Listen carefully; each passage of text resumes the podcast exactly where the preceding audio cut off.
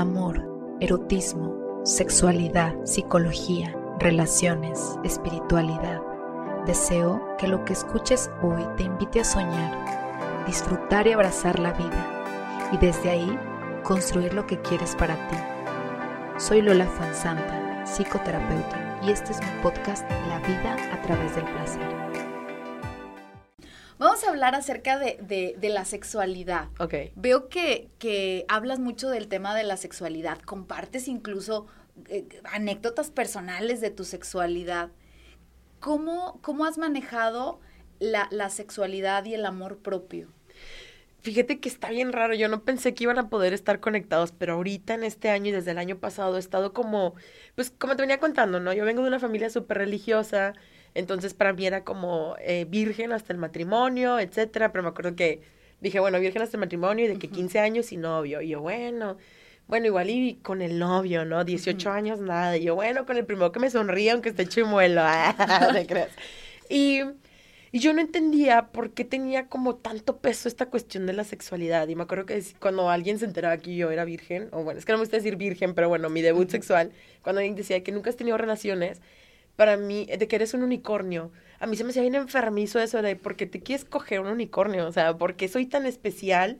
Y en ese momento yo no me denominaba feminista, porque primero de, porque soy más, más especial que las otras mujeres que ya lo han hecho. O sea, yo no entendía como, por qué las juzgan, las critican. En el momento, a mis 26 años, yo tomé la decisión, porque ya, ya está, ya estoy un chingo de tiempo. o sea, ya hay que darle. Tomé la decisión de decir, va a ser con alguien que no me interese y que no tenga ningún tipo de conexión.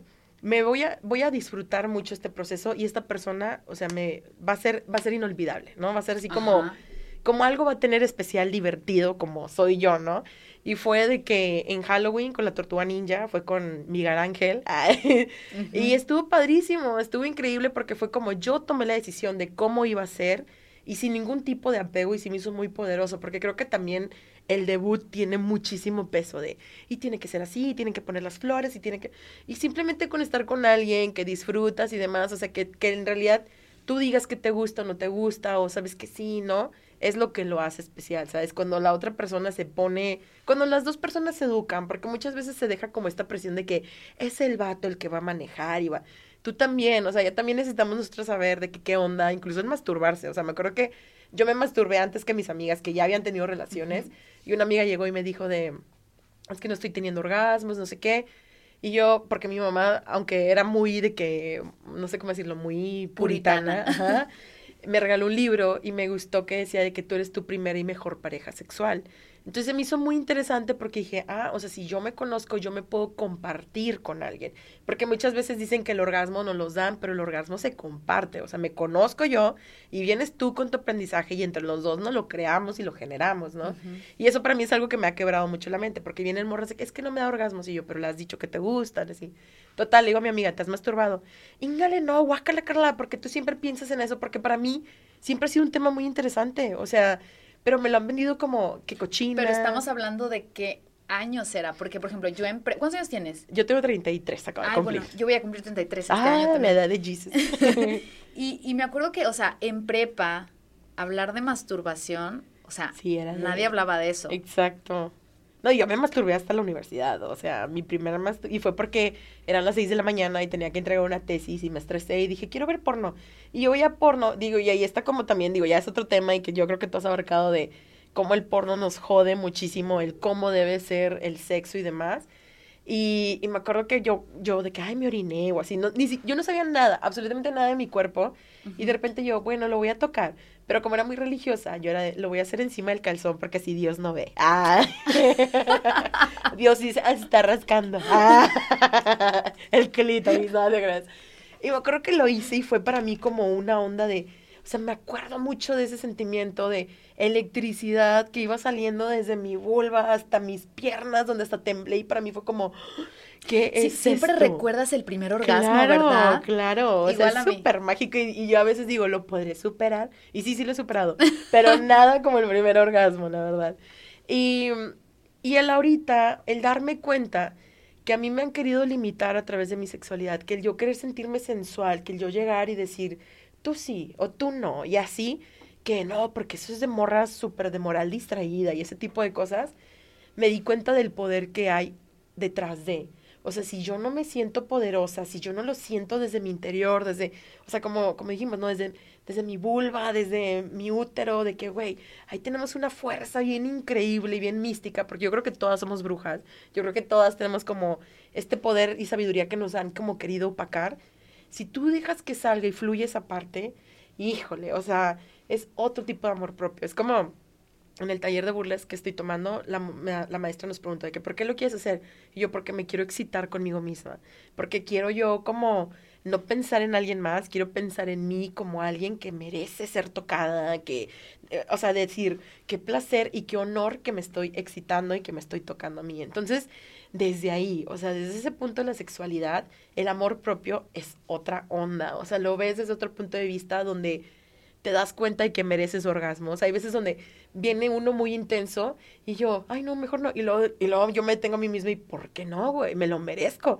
Y lo hago y es como, ah, súper madre. O sea, me levanto y me trae una energía y así. Entonces, si no, está, si no estás dispuesta a tocarte, a explorarte, ¿cómo te puedes, o cómo te puedes querer? Porque muchas veces pues puedes adelgazar y puedes verte y lo que sea, pero el, hacer la conexión desde mente, cuerpo, sexo es otra cosa. Y sexo, pero contigo, no tanto con otras personas, que obviamente va incluido, pero contigo, híjole, o sea, el amor propio te cambia el chip bien completo porque te empiezas a ver con más amor.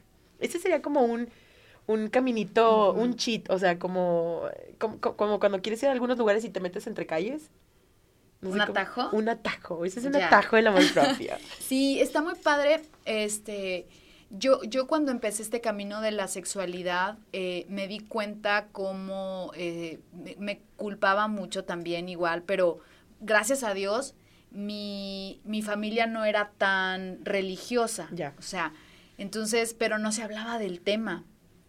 Eh, pero para mí la sexualidad pues es la energía básica, la energía primordial, la energía de la creación y cómo tú te relacionas con tu cuerpo. De hecho, yo le, te estaba platicando que yo nada más con ver a una persona cómo baila o una persona cómo camina, yo sé si esa, todos tenemos energía sexual, pero sé si esa persona la ha desarrollado o si la tiene súper atorada. Ya. Entonces, gracias a Dios, he elegido buenos amantes así con a ojo así de buen, cubero. buen cubero sexual. Oye, bueno.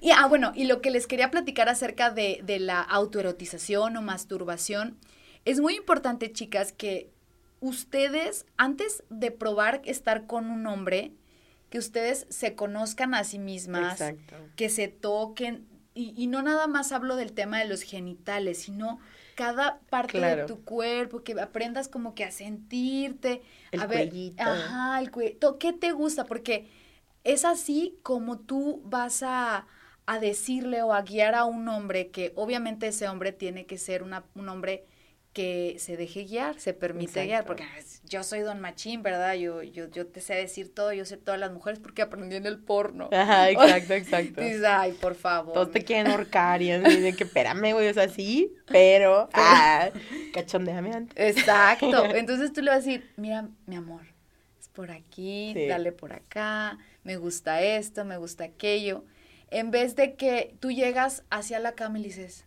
ya, tócame me dijeron que tú me ibas a, hacer sentir maravillas. Exacto. Y el güey está igual o peor que tú. Y lo se frustra y es todo un caos. De hecho, yo lo que últimamente hago es que yo le, cuando, si estoy con alguien, yo les pregunto, o sea, a mis parejas, en este caso, pues yo sí, yo me, me identifico como mujer heterosexual, entonces yo les digo, ¿quién te, ¿quién te acaricia? ¿Quién te toca a ti? ¿Qué parte te gusta? Porque me doy cuenta que los vatos es como mi pito y ya. Y yo, ¿quién te acaricia? Entonces me encanta como acariciarles la espalda y así, y les digo, lo que te estoy haciendo es lo que me gusta.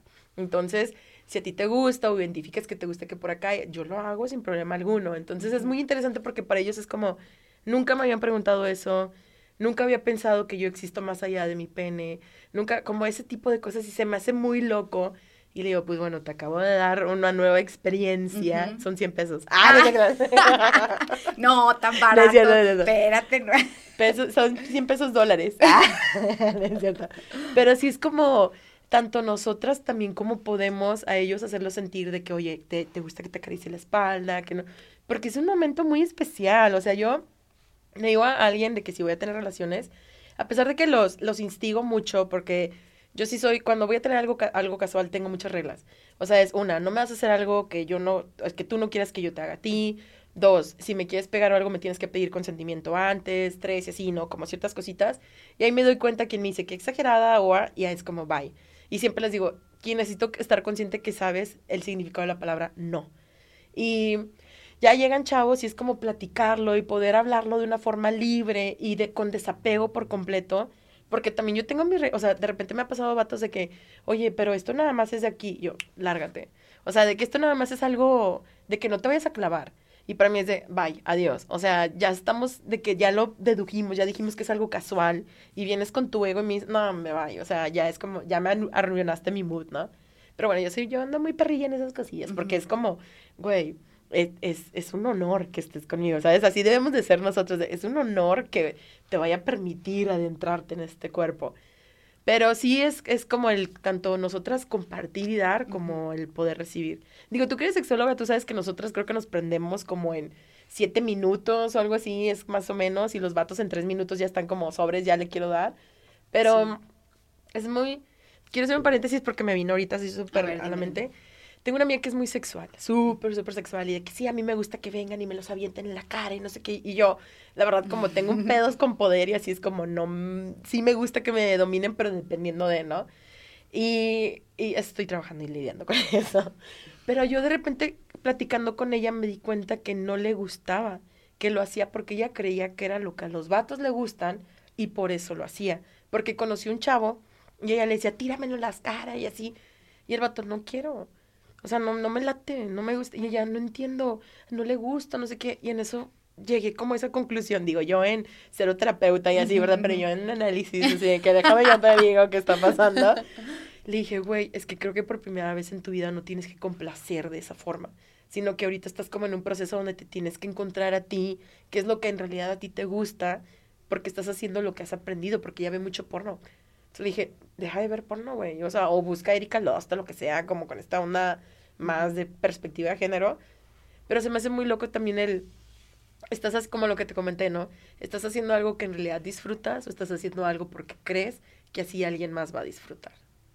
Fíjate que me, me acordé mucho, fui a un este retiro hace poco, hicimos una, unas técnicas de tantra muy padres, entonces fue todo el día, hicimos prácticas y prácticas con las personas, pero la, la única, la indicación que siempre se repetía era, cierra tus ojos, ámate, date todo el amor, abre los ojos y dile a esa persona tú quién eres a través del amor. Y hacíamos los ejercicios y lo único que importaba en ese momento, en todas las técnicas, todas las prácticas que hicimos, era qué es lo que tú sientes. Sí, porque desde ahí tú te vas a compartir para el otro. Y si tú no estás sintiendo nada cuando estás dándole al otro, no estás dando nada. Mm. Entonces, sí es muy importante eso, o sea, y, lo me encantó lo que dijiste, no sé dónde aprendiste eso de toquetear así todo el cuerpo, porque el hombre, y, y es algo que ellos aparentemente, ay, qué fregón, ¿verdad? Del tema de la pornografía, el hombre sufre mucho porque está, porque lo genitalizan en la pornografía. Entonces, si ustedes ven porno, que yo creo que la mayoría ven porno, este, ven que en, en, la pornografía solo sale el pene del hombre, o sea, le sale de aquí para acá. Es raro el que, el que le sale la cara. Entonces, cuando tú solo focalizas a una persona o, a un, o a, un, a un ser como un objeto en donde lo único que importa es el pene y le restas importancia a lo demás, cuando eso causa muchas disfunciones. Entonces, al hombre cuando tiene un problema de disfunción y tiene esta percepción de que yo no soy nada sin mi pene, pues se frustra. Porque ahora, ¿quién soy si mi pene no sirve y yo no sirvo? ¿Sí? Entonces no te haces consciente de que, bueno, está sufriendo tu pene una huelga, ¿verdad? Se puso en huelga, pero pues tienes corazón, pero tienes otras partes de tu cuerpo que también sienten. ¿Dónde aprendiste eso de, de, de, la toqueteada, de vamos a hacerte para que, para que sientas todo tu cuerpo? Fíjate que no, no sé de dónde, pero con mi ex me pasaba que a veces, pues bueno, nos echábamos de que una fumadita y lo que sea, y de repente con él yo sí sentía como mucho la vibra, o sea, había algo muy raro. Y una vez le dije, quiero que cojamos sin penetración. Y él, la ah, cara, ¿y cómo es eso? Yo me acuerdo, digo, esto está como ya muy recia, ¿verdad? De que váyanse preparando, vayan sacando los Kleenex. Ay, de que la crema va todos. Ay, morras, preparen. Me acuerdo que yo le dije, cuéstate. Ay, ¿no? Y entonces yo me puse encima de su pierna y yo, y en mi trip fue como, mastúrbate mientras yo me estoy de que rozando con tu pierna. Y como traíamos la música y la energía y todo fue así como una onda, creo que ahí me fue como, ahí me pregunté y fue, y me acuerdo que fue la primera vez que le dije a él, ¿a ti quién te acaricia? Y él, ¿cómo? Y yo, ¿a ti, quién te toca? O sea, ¿a ti quién te besa el cuello? ¿A ti quién no sé qué? Y para él fue muy diferente. Y yo dije, ¿por qué no hago eso yo? Porque me di cuenta que me gustaba como a él agarrarle los pechos de repente y agarrarle las nalguillas y cosas así. Cosas que a mí me hacían que yo quería compartir. Y creo que también va un poco porque cuando experimenté con morras y así, entonces para mí era como, güey, o sea, qué divertido estar tocándole todo el cuerpo. O sea, porque tengo este permiso de a ellas poder tocarlas todas y a ellos no. A ellos justo lo que dices, genitalizarlos. Entonces, desde ahí nació como esta onda donde pues quiero que tú sientas lo que yo estoy sintiendo y lo vayamos compartiendo en este, en este momento. Y la verdad es que está divertido, o sea, está padre. Y yo, yo he sentido también lo de la energía, o sea, me ha pasado donde no toco a alguien, pero puedes sentir como yo estoy de que, güey, o sea, necesito que me alimentarme de tu energía, así básicamente, ¿no? Sí, o sea, como de, entonces de una manera intuitiva. Y pues en el, en el Tantra y en el Tao hay muchas prácticas y masajes y cosas así que te dicen, o sea, ya lo último, lo último es la penetración. Y lo último, lo último, lo último es el orgasmo, porque el orgasmo es el asesino del placer. Tocaste bien cañón el tema porque muchas mujeres creen que el sexo estuvo malo si no se orgasmearon, pero la pregunta es, ¿lo disfrutaste? Porque a mí me pasó una vez con mi ex que yo no me vine pero me encantó, lo disfruté mucho que él se viniera, que sí fue un buen sexo, ¿sabes? Entonces también el como quitarnos esta idea de que si al final no está el, el big O, ¿no? El gran orgasmo, pero lo disfrutaste, entonces sí estuvo bueno, ¿sabes? Como también ir deconstruyendo un poquito ese tipo de ideas. Bueno, al menos yo, al menos yo he estado como en esto donde sí me sentí satisfecha y lo disfruté y no me orgasmié, pero sí de repente hubo momentos de mucha excitación, entonces sí estuvo bueno la, la compartida. Ya. Y, por ejemplo, dentro de, la, de tu sexualidad, ¿sientes que ha sido una limitante tu cuerpo o tus formas de cuerpo para tú poder disfrutar? Al principio ¿O te has ido como reconciliando? Al principio sí, pero pues nadie se ha quejado y hasta quieren repetir. Ah. Oye, como le decía una amiga la vez pasada, y el que come calladito come dos o más veces. Y díselo, porque a veces están tan mensos que ahí andan diciéndole a todo el mundo, ¿verdad? Ándale, sí, y es de que no, ah, guárdatelo. Pero fíjate que es que es muy curioso porque en el momento me siento libre y yo soy de agárrame la lonja y así, pero cuando se acaba, sí de repente soy de, ¿me, me, me puedes pasar la blusita, porfa? Está ahí tirada. De que no me quiero parar. Y a veces envidio cómo los vatos tienen esta confianza de que se paran, van al baño y así, de que con las nalgas de fuera y yo aprovechando ese momento para vestirme y ponerme de que mi calzón y eso, porque creo que necesito todavía trabajar en eso, porque todavía me da inseguridades. Pero los vatos con los que he estado desde me encanta tu cuerpo, o sea, conmigo no te limites. Y una vez, digo, esto ya es muy íntimo, pero una vez yo dije, ay, es que tengo el chocho gordo. Y un vato me lo agarró y me dijo, así me encanta. Y yo, ¡Ah! y para mí fue como, ok, cojamos otra vez. Ah, entonces me he dado cuenta que a ellos no les importa y, y que no me debería de mí tampoco importar porque lo estoy disfrutando y al final es como X, o sea, acaba de pasar y no va a huir. Y si se va, pues al final de cuentas, pues qué. O sea, la percepción que tengas tú de tu cuerpo. Exacto. Y, y, y puedo darme cuenta de que hay gustos para todas las formas. Exacto. A veces pensamos que nada más para el, estándar que hay, este, y nada más a las personas les gusta eso, pero no, no, no, mi ciela. No, mi ciela. Y que la verdad hay gente que nos ve más allá del cuerpo. O sea, es como, o sea, sí, está chida tu cajita, pero eres a ti, a tu ser, a quien quiero pues cochar. Exacto. Fíjate que lo que decías de, de que tú te autoerotizabas, pero contigo misma y pensando en ti. Fíjate que a mí me pasa mucho, pero con la naturaleza. Ay, qué loco. Entonces, bien, yo digo, seré la única loca que, que siente, o sea, cuando voy al mar es como, me excito. Qué chido. O cuando te da el viento, güey, me excito. Y he, he encontrado fotos bien lindas en el Instagram de, de la mujer así como que en la naturaleza con una cosa así.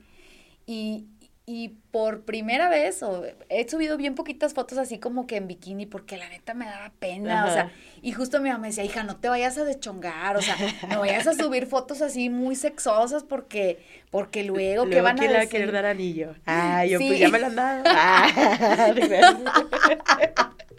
Le voy a decir, o sea, me, ¿cómo me dijo?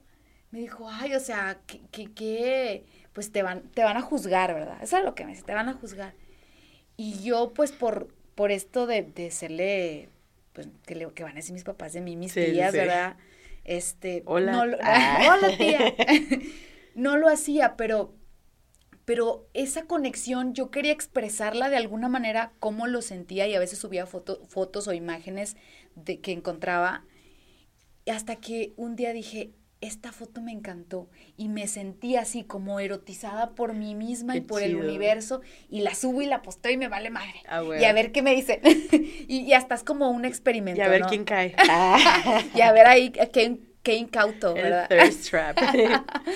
y pues bueno, pues, o sea, realmente sí, sí me doy cuenta y puedo, puedo darme cuenta que, que realmente tu sexualidad y la forma en la que ves tu cuerpo y amas tu cuerpo es la manera en la que tú te diriges, te, empoderas, te posicionas ante la vida y, y, desde ahí pides lo que, lo que mereces. Exacto. Algo súper, así un temita rápido.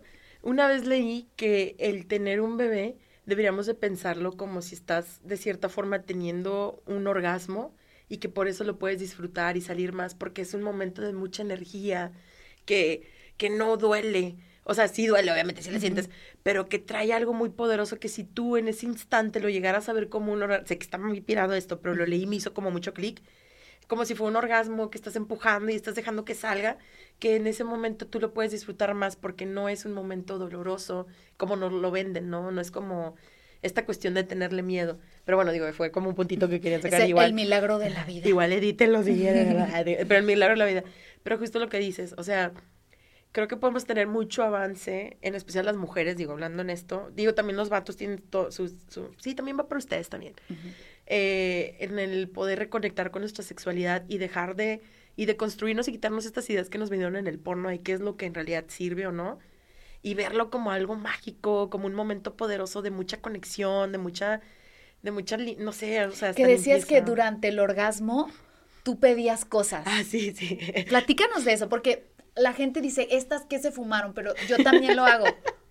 es que fíjate que leí con una amiga que uh -huh. ella lee las cartas y el tarot, entonces ella decía de que cuando te estés masturbando y cuando estés a punto de llegar al orgasmo, que no le dediques el orgasmo a tal persona con la que te ayudaste a erotizar, sino que en ese momento, que es un momento de mucha magia, mucha luz, un chorro de intención, lo, le dediques el orgasmo a ti, o a las cosas que quieres, o a tu proyecto, a tu casa. Y yo lo, lo que he estado haciendo últimamente, ¿no? Como, ya me estoy viniendo y yo, sabiduría, amor, de, mucho trabajo, ya así, ¿sabes? Y, y, la verdad es que sí funciona, porque está muy loco que me estoy dando a mí misma esa energía. Y no es, no es como en egoísmo, sino es como en esta cuestión donde me quiero empezar a dedicar esta luz que estoy mandando a otras personas que ya no se la merecen y empezar a como como bruja, empezar a usar estas energías que yo tengo e intencionarlas para pues que me vaya bien y pues para los demás, ¿no? Paz mundial. Ah. Paz mundial, amor propio. Fíjate que esto que dijiste de, de, de, la, de la, el alumbramiento, la gestación, este, así como, como nosotras podemos gestar vida, uh -huh. también podemos gestar proyectos. Entonces, eh, hay unos ejercicios que conozco que próximamente vamos a dar un taller presencial para poquitas personas con esto del COVID. Ya después les estaré avisando. Pero es esto de aprender a gestar no nada más vida, sino gestar nuestros proyectos y ejercer nuestra capacidad creadora. Y desde ahí ya no eres, ya no es la definición de mujer como solo soy mujer si doy vida, sino soy mujer porque también gesto otras cosas de mi vida. Sí, fíjate que, digo, no sé si vamos a cerrar o no, pero me gustaría dejar mucho el mensaje de reconectar con tu cuerpo y escucharlo. Por ejemplo, a mí mi cuerpo desde los 15 me decía que ya iba a tener diabetes, porque tenía el cuello oscuro y yo pensaba que era porque no me bañaba lo suficiente o cosas así, y resulta que es algo que se llama cantosis, que es tu cuerpo diciéndote que hay resistencia a la insulina. Y, y, el poder empezar a escucharlo y qué me está diciendo, cómo me siento. De repente viví ciertas vivencias bueno, valga la redundancia, que yo decía, ¿por qué me siento mal por esta situación que yo ya sé en mi mente que es algo muy estúpido, que se puede resolver de esta forma, pero no entendía, no entendía. Y cuando de repente me doy cuenta que era mi niña interior diciéndome, porque me, yo decía, es que me siento muy chiflada, me siento muy chiflada. De repente reconecté y dije, es mi niña interior hablándome y diciéndome, oye, entiendo que en tu mente de adulta esto no te duela, pero a mí de niña sí me duele y estoy sintiendo y necesito vivirlo y experimentarlo. Y últimamente me cacho a mí misma cuando me siento muy frustrado o algo, me agarro mucho el estómago donde siento el dolor y me digo, aquí estoy. O sea, me pienso literal, imagino a mi niña interior y le digo, aquí estoy, estoy contigo, no quiero que te sientas sola, te estoy escuchando, qué estamos sintiendo, cómo lo sanamos, cómo lo curamos. Entonces el poder em, también empezar a entrar en contacto con nosotras desde el amor, desde la alimentación, desde todo lo que vivimos, sería como mi consejo para mí, para el camino de el amor propio. Súper. Oye, y ya última pregunta, porque esto se está alargando mucho. Podríamos estar platicando horas, acerca de esto. este, viene el 8 de marzo. Sí. Viene, estamos en este mes de, de la mujer. ¿Qué, ¿Qué, ves tú en, en, cuanto a la lucha feminista? ¿Qué, qué, nos toca hacer a nosotras eh, para, para esta, estas fechas y para lo que viene? Yo creo que, híjole, la verdad es que venía de hecho manejando y venía pensando porque resulta que, pues no sé si viste que querían a Félix Salgado, el de la Morena, de Morena, es de, de la Morena, pero pues sí que, que, que estaban viendo que si le daban o no permitir postularse para gobernador y que sí lo dejaron. La verdad es que sentí una frustración muy grande y venía llorando porque yo decía, wow, creo que es la mentada de padre más grande que nos pueden dar a días del 8 de marzo. Así como neta, nos valen tanto ustedes mujeres que vamos a dejar que esta persona se postule y le dé porque vale, valen X, o sea, que le hayan quitado la dignidad a estas mujeres, es como no importa. Y entiendo que muchas mujeres, por las circunstancias y el contexto en el que están, no entiendan el por qué hay una desesperación de querer que nos escuchen, porque ya lo hemos hecho por las vías fáciles, ¿no? Cuando mataron a una chava, muchas mujeres se juntaron y, y, bordaron en honor a ella, se burlaron de nosotras. Que hacemos la marcha y lo más pacífico que se puede, nada, que mujeres viejas, que esto y que lo otro. Y yo la verdad esta vez sí siento un coraje porque a mí me han quitado, o sea, en mi familia ha habido dos feminicidios, o sea, una sobrina mía de 14 años porque le dijo a su novio, no quiero y ya no quiero estar contigo en esta relación, no quiero tener este sexo y esta persona decide quitarle su vida, yo venía pensando en su nombre y en todas estas personas que me da tristeza que tenga que pasar algo malo para que las personas concienticen y entiendan el por qué hay un enojo, por qué estamos llorando, por qué estamos gritando, porque nos han quitado a muchas personas. Y no me gusta decir, imagínate que te quitan a tu mamá y algo, porque no te lo tienes que imaginar, necesitas empatizar como mujer. Simplemente con el hecho de si tienes miedo de salir al Oxxo en la noche porque algo te puede pasar, desde ahí ya sabes que has vivido violencia, que has vivido acoso, que has vivido muchas cosas. O sea, digo, no quiero adentrarme porque yo en mi vida me he dado cuenta de que incluso he vivido pues hasta abusos este sexual y que yo lo había normalizado porque pues es que era mi pareja y porque esto y lo demás algo que me sorprende es cómo las mujeres, a pesar de que hemos vivido muchas cosas, seguimos resistiendo, seguimos queriendo existir. Y yo no entendía muchas de mis depresiones porque ya ahora las he conectado, pero la verdad es que creo que hasta de cierta forma agradezco que hayan dejado que esta persona se postule porque encendió la llamita para muchas. Para muchas fue como necesitaba que pasara algo así porque yo creo que el 8 va a haber una energía increíble, una energía que no sé si ha sido tú alguna marcha, pero se siente esa sororidad, se siente esa hermandad y yo, y, se siente muy loco como poder ver a muchas mujeres en otros contextos y decir, wow, conecto contigo, aunque tú has vivido otras cosas o tú estés en otro estatus social y lo que sea, pero conectamos porque hemos vivido las mismas, o sea, las mismas violencias. Eh, yo creo que viene algo muy poderoso. Yo creo que va a haber una energía muy, muy cañona, porque acaban de básicamente el gobierno decirnos, ustedes como mujeres nos valen, no nos importa, no respetamos su voz.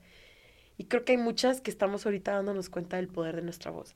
A mí me da mucho, yo la verdad yo no sentía que estaba logrando algo con el stand-up, pero me doy cuenta que en el momento en el que yo visibilizo lo que he vivido y me río porque ya lo curé, ya hice catarsis, pero otras mujeres conectan con eso, se dan cuenta de, ah, no manches, mi voz es importante. Yo, yo la verdad es que cuando yo estoy en el escenario, yo sé que represento a alguna de las mujeres que no están dispuestas o que todavía no están listas para decir, híjole, yo también quiero protestar o yo también quiero hacer esto y lo otro. A mí, yo solamente le pediría a las mujeres empatía, entender que pues hemos vivido muchas cosas y que la verdad es, yo siempre le agradezco a las morras que conozco y aquí te lo puedo decir a ti, gracias por ser, por existir y por resistir en una sociedad que nos quiere simplemente como aplastar y nosotros decir no, y yo me voy a ser dueña de mi sexualidad. Y desde ahí ya estás haciendo un acto revolucionario. Desde el momento en el que te empiezas a querer a ti misma y decir, voy a empezar a poner límites, estás yéndote en contra del sistema. En el momento en el que dices a un amigo, tu chiste es machista, desde ahí todos los días estamos protestando. Todos los días. Y no necesitamos ir a una marcha, sino en el momento en el que tú empiezas a poner alto a tu tío, a tu papá y así. Entonces, yo, a mí me gustaría agradecerle a las morras que sin denominarse feminista, porque al final feminista es un título, la tirada es no hacernos daño entre nosotras, eh, están protestando, están haciendo, están trabajando. Y la verdad es que yo creo que va a haber, como te digo, va a haber una energía muy poderosa este 8 de marzo porque muchas estamos enojadas por esta decisión que acaban de hacer y que las mujeres somos oposición y somos resistencia. Entonces va a estar muy interesante lo que se vaya a vivir el lunes. Súper, pues vamos a, a expresar nuestra, nuestra voz y aprender a no juzgar porque pues todos tenemos historias diferentes y privilegios diferentes y que a lo mejor tú no, no estés de acuerdo con que hagan desorden, eso no significa que vayas a criticar el movimiento feminista ni a dejar de dignificarlo. Y pues gracias, o sea, yo no he perdido a ningún, ninguna familiar, gracias a Dios, pero sí puedo, puedo entender y puedo ver el dolor de las personas y de las mujeres que lo han vivido. Sí. A mí mi pregunta a veces es, ¿tú por quién quemarías todo? ¿Sabes? Como esa cuestión de si tu mamá o tu hermana o lo que sea, y yo la verdad es que, digo, ahorita venía en el carro llorando, pero porque para mí fue como le apagaron la vida antes de que empezara en algo chido, ¿sabes? O sea, de ahí ya quiero llorar porque aparte soy Pisces. Pero sí es como esta cuestión de, de tú por quién quemarías todo. O sea, de qué forma tú podrías empatizar. Yo, aunque haya perdido a dos personas, Em, la verdad es que no me siento en esa fortaleza de ir y destrozar, pero le agradezco mucho a los que la hacen porque yo no tengo esa fortaleza. Pero porque son las disruptivas, son las locas, son las que dicen y van y gritan los nombres de las que ya no están, es por lo que, por las que tenemos derechos. Y muchas veces dicen, ay, es que las de antes no hacían destrozos. Claro que sí. ¿Cuántas no han muerto? Es, de hecho, es algo, eh, la iconografía, la cuestión de vandalizar un monumento que significa independencia, ¿Cuánta gente no murió para que existiera ese monumento, para que todavía nos sigan reprimiendo?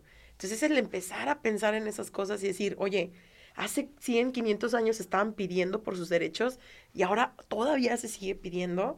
Entonces es no desviarte, sino es entender de que esto es algo que está pasando y se está repitiendo y que ahorita la verdad es que ya nunca más van a tener nuestro silencio. O sea, ya no se van a poder quedar con la comodidad de que nos quedemos calladas ahorita todas traemos una, una furia que la verdad te alimentas bien cañón donde dices, está bien.